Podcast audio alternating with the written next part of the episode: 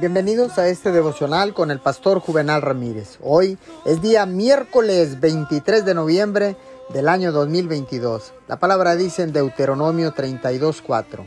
Él es la roca cuya obra es perfecta, porque todos sus caminos son rectitud. Dios de verdad y sin ninguna iniquidad en él, es justo y recto. Hay demasiadas personas que van por la vida pensando que alguien les debe algo si no tienen una infancia perfecta, están enojados con sus padres. Si fueron despedidos después de muchos años en una empresa, están molestos con sus jefes. O tal vez tengan una enfermedad. La vida les tiró una bola con efecto. Ahora tienen rencor y amargura en su interior. Se preguntan, si Dios es tan bueno, ¿cómo pudo dejar que a mí me sucediese esto? Pero Dios nunca prometió que la vida fuera justa. Prometió que si usted se afirma en la fe, él tomará lo que intente dañarlo y lo utilizará para beneficiarlo.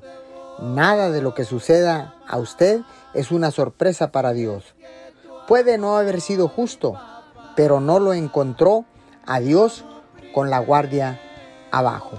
Señor, gracias, porque sé que dice tu palabra que los que aman a Dios todas las cosas les ayudan a bien. No importa lo que esté atravesando, Señor, la justicia vendrá de tu mano en el nombre poderoso de Jesús. Amén y amén.